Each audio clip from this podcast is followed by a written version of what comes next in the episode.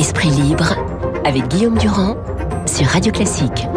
Et avec Luc Ferry. Mon cher Luc, bonjour. Bonjour Guillaume. Décidément, c'est un week-end particulier. On a vu sur des vidéos euh, un personnage jeter un gâteau à la crème sur la Joconde pour soi-disant euh, des raisons qui sont liées donc euh, à la lutte contre le réchauffement climatique. Et nous avons bon, un caractère beaucoup plus dramatique l'affaire du Stade de France. Alors, heureusement, il n'y a ni mort ni blessé. Le problème, c'est que ça fait la une de tous les journaux européens et que tout le monde commente les failles du dispositif français. Les Français, du point de vue des autorités remettent euh, la responsabilité du côté de la gestion des supporters britanniques puisqu'il n'y a eu aucun problème avec les Espagnols. Je voudrais savoir ce que vous pensez globalement de cette affaire. J'ajoute un point qui est important.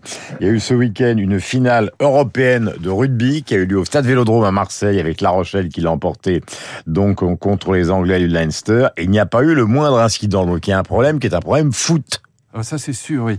Mais moi j'en pense rien. Qu'est-ce que vous en pensez, vous? Parce que si, moi je ne vais pas accabler les, les forces de l'ordre. Je crois qu'ils étaient 6800 ou quelque chose comme ça. Ils étaient très nombreux. Bon, Mm. euh, voilà, ce qu'on ce qu'on dit, c'est ce que disait le commissaire tout à l'heure. David Lebars.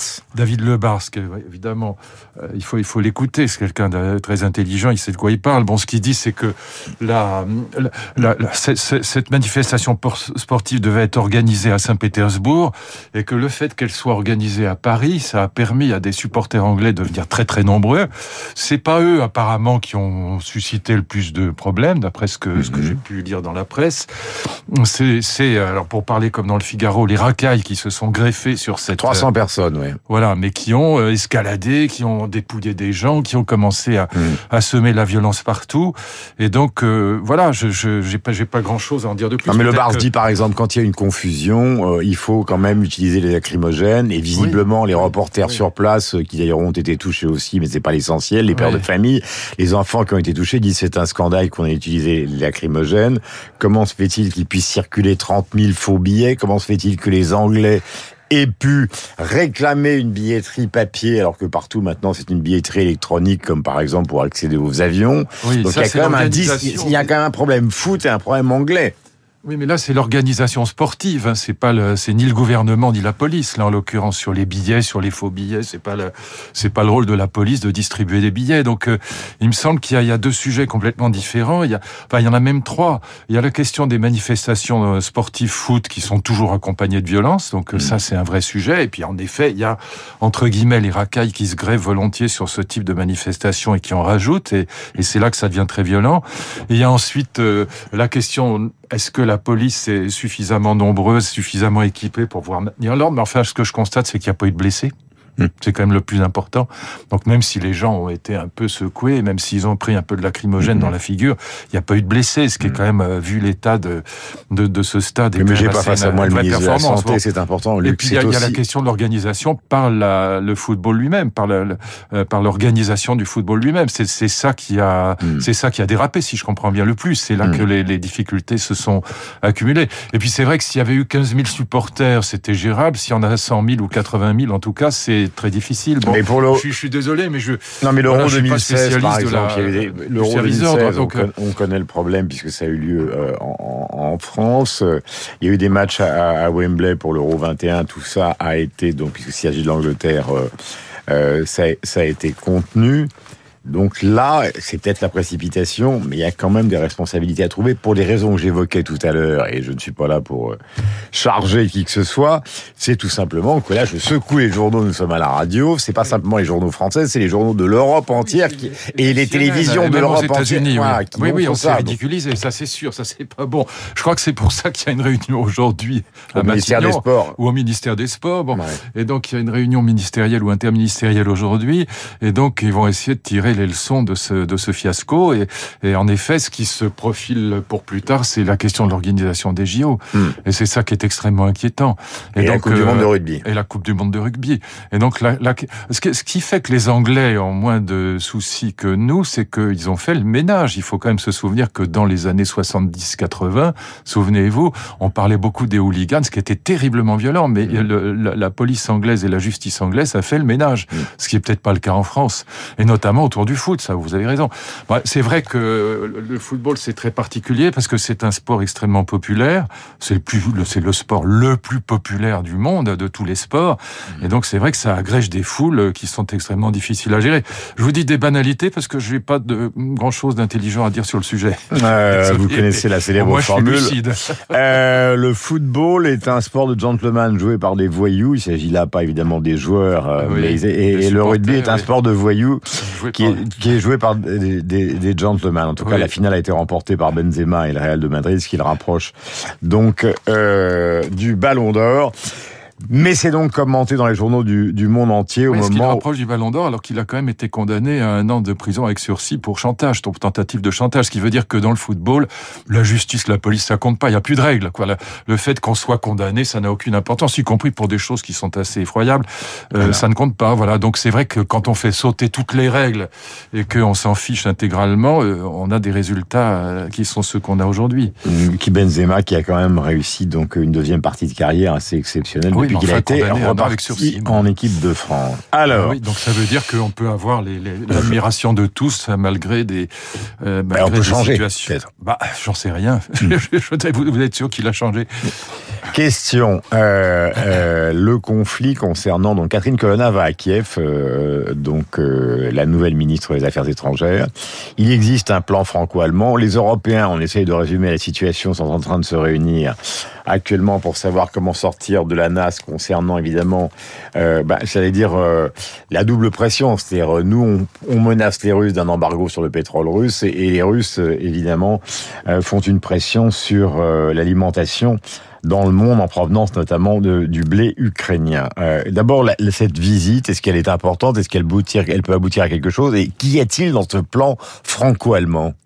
Je n'en sais rien parce que ça n'a pas été divulgué. Ah bah ce décidément. Voilà, ben non, il n'y a, a, rien, y a rien qui est sorti. Non, ce qui est, ce qui est, ce qui est intéressant, c'est que au fond, Zelensky lui-même finit par dire qu'il faut négocier. Euh, Emmanuel Macron, tout à fait à juste titre, avait dit qu'il faudrait bien qu'il y ait un moment ou un, hmm. ou un autre un, une négociation sur le plan territorial et pas simplement sur la question d'échange de prisonniers. Euh, ça veut dire quoi sur le plan territorial? Ça veut dire qu'il faut revenir aux accords de Minsk, c'est-à-dire qu'il faut au minimum une autonomie de ces républiques euh, séparatistes du Donbass. Sinon, la Russie ne se dégagera jamais de l'Ukraine. Moi, euh, je, je, je, suis quand même très surpris que euh, on entende partout, notamment de la part des forces de l'OTAN, mais, mais pas seulement. Beaucoup d'intellectuels disent ça. L'Ukraine peut gagner la guerre, mais non, l'Ukraine ne peut pas gagner la guerre. Ça ne veut rien dire. la bah, Russie ne partira pas du Donbass. C'est ce qu'il veut dire. Ce qu'il veut dire probablement, c'est que l'Ukraine peut gagner la guerre, c'est-à-dire qu'il non, dans, bah, non, mais je termine. ce que je veux dire, c'est que chacun avait des intérêts ou plutôt des visées différentes. Au fond, les Russes voulaient envahir totalement l'Ukraine. Non, je crois pas du tout. Je bah, c'est ce qu'on a prêté comme, oui, comme oui, mais on n'en sait rien du tout. C'est ce qu'on a dit pour dire, ah bah là, ils ont perdu. Mais, mais là où on peut se retrouver ensemble, c'est qu'au fond, on est face à un conflit qui va durer considérablement si on trouve pas un accord, parce que de l'Ukraine, les Russes ne se dégageront jamais, et les Russes n'arriveront jamais à envahir l'Ukraine. Exactement.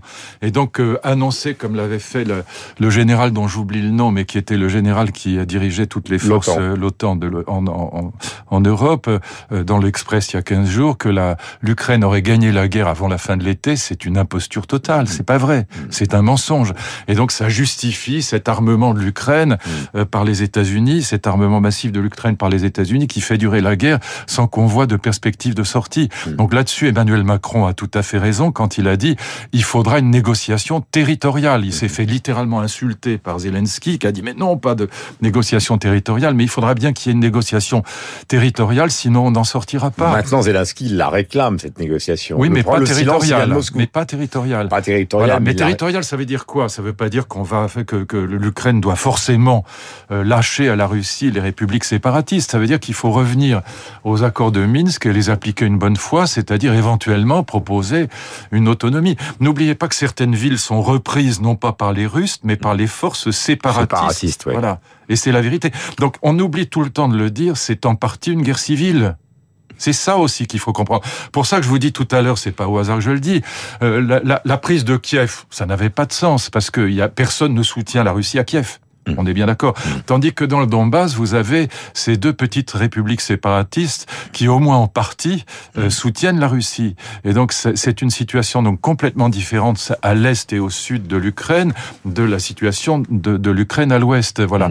Et donc, euh, dans la mesure où les, les, Russes sont soutenus, en tout cas au moins partiellement, par une euh, par ces deux petites républiques séparatistes, c'est pas l'ensemble du, du, Donbass, mais c'est ces deux petites républiques. Mais c'est quoi? C'est peut-être 2 millions de personnes quand même. C'est pas rien qui reprennent des villes. Et donc, on a là une situation qui, euh, qui ne s'arrangera pas si on n'a pas une négociation aussi sur la question de l'autonomie de ces Tout petites républiques. Regarder, ça veut dire qu'on va aboutir à une situation euh, à la Yougoslave euh, telle qu'on l'a connue, c'est-à-dire oui. qu'on finira par obtenir une partition. Vous, allez avoir, vous allez oui. voir, voilà. au lieu d'une Yougoslavie voilà. version Tito, une Yougoslavie complètement séparée entre les Serbes, Exactement. les Slovènes, etc. Exactement. etc. Exactement. Mais dans des et proportions. Pense, mais vous avez tout à fait raison. Simplement, je pense que c'est c'est ça que l'Allemagne et la France devraient mettre sur le sur la table, parce que sinon on n'en sortira pas. Parce que au fond, les nationalistes ukrainiens et les nationalistes russes ne feront jamais de, concé de concessions. Mmh. Et donc aujourd'hui, ce qui est clair, c'est qu'il y a eu un, une espèce de re regain national compréhensible mmh. en Ukraine, et donc personne ne nie que ce soit euh, que la, la, Russie est évidemment tort d'avoir envahi l'Ukraine et que d'autre part, l'Ukraine mmh. a une réaction extrêmement courageuse et, et, et, et admirable. Mais néanmoins, vous avez affaire à deux nationalismes qui, qui ne s'entendront pas s'il n'y a pas une, une force extérieure pour leur dire voilà, il faut une négociation sur le plan de l'autonomie, sur le plan territorial, non pas au sens où on abandonne. Euh, c'est, je crois c'est, je ne sais plus quel, euh, quel diplomate américain de très haut rang a dit il faut que, il faut que l'Ukraine euh, accepte de, de, de, de, céder les républiques séparatistes, qu'il y ait des concessions territoriales. Il mmh. faut pas dire les choses comme ça. C'est pas des concessions territoriales. Il faut qu'il y ait une négociation territoriale. Alors, est-ce que c'est l'autonomie ou est-ce que c'est vraiment le séparatisme Je n'en sais rien.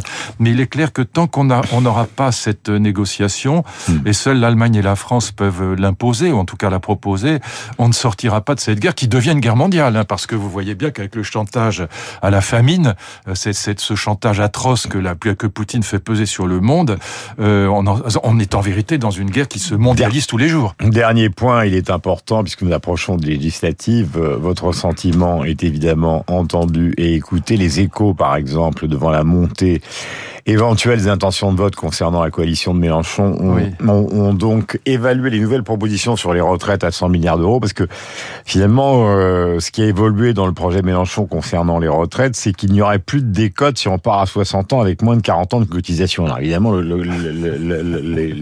l'addition augmente oui. considérablement. Oui. Est-ce que vous croyez que la fameuse barre des 290, qui est fondamentale pour avoir la majorité, euh, la République en marche n'est pas certaine de l'avoir et que soit elle va être obligée de cohabiter, soit elle va être obligée de cohabiter, alors là c'est moins grave, avec le Modène et l'Horizon d'Édouard Philippe Oh, je pense que la, la bah, je ne sais pas si le, le la C'est l'expérience politique oui. qui doit parler, le voilà, feeling là, presque. Non, mais là, là, là on ne sait pas parce que ça, ça va se jouer à très peu. Mais ce qui, ce qui est clair, c'est que le, les LR euh, seront suffisamment responsables pour faire des accords avec euh, Macron euh, pour éviter la catastrophe absolue du programme de Mélenchon. Donc, alors, ce que je remarque aujourd'hui, c'est que ce qui est annoncé comme priorité par le gouvernement, mais enfin, il est, il est clair qu'on est en période électorale, c'est santé, climat, pouvoir d'achat. Mmh. Donc rien qui fâche.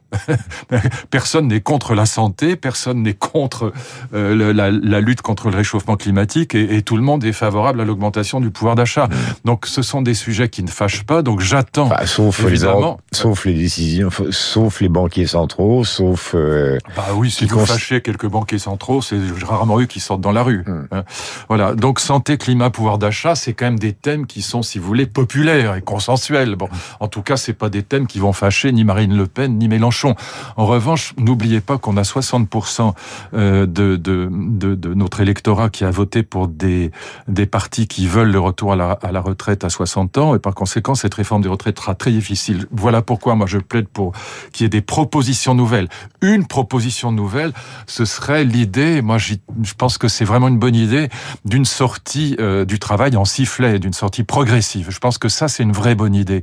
Au fond, dire passer tel ou tel âge, alors je sais pas, 65 ans, 60 ans, 62 ans, j'en sais rien, mais négociation plutôt que sur la pénibilité, dire voilà, vous avez un mi-temps, vous avez deux tiers de temps, vous avez un tiers de temps. En fait, on part à la carte, quoi. Voilà, pas, pas exactement la carte, parce qu'il faudrait que ce soit euh, voilà réglé par branche. C'est très difficile comme sujet. Hein, je veux pas le bah, là en une minute le régler là, mais il me semble que plutôt que de dire euh, je suis pour le travail ou je suis contre le travail, bon voilà, il y a, y a, des philosophies du travail qui sont les unes sont pour, les autres sont contre le travail. Considère que le travail c'est un vecteur de socialisation, les autres que c'est l'aliénation. Bon, l'idée d'une sortie euh, progressive, je pense que c'est vraiment le sujet qui devrait être mis sur la table. Alors c'est difficile, je, je, c'est très technique, mais mais je pense que ce serait une manière de sortir de ces questions pénibilité qui sont difficiles à définir, et puis ce serait une manière de proposer quelque chose de nouveau. Sinon, on va se heurter, on va, on va dans le mur. Hein. Il est 8h57. Merci Luc. De toute façon, dans les conversations qui sont prévues, maintenant, on n'est presque plus sur la ligne des 65 ans, mais peut-être 64, voire moins. On verra ça à la rentrée. C'est un coup près, voyez. C'est quand même un coup près, et ce sera pas, ça passera pas. Donc, il faut réfléchir à ce qui peut être euh, nouveau dans cette affaire. 8h50.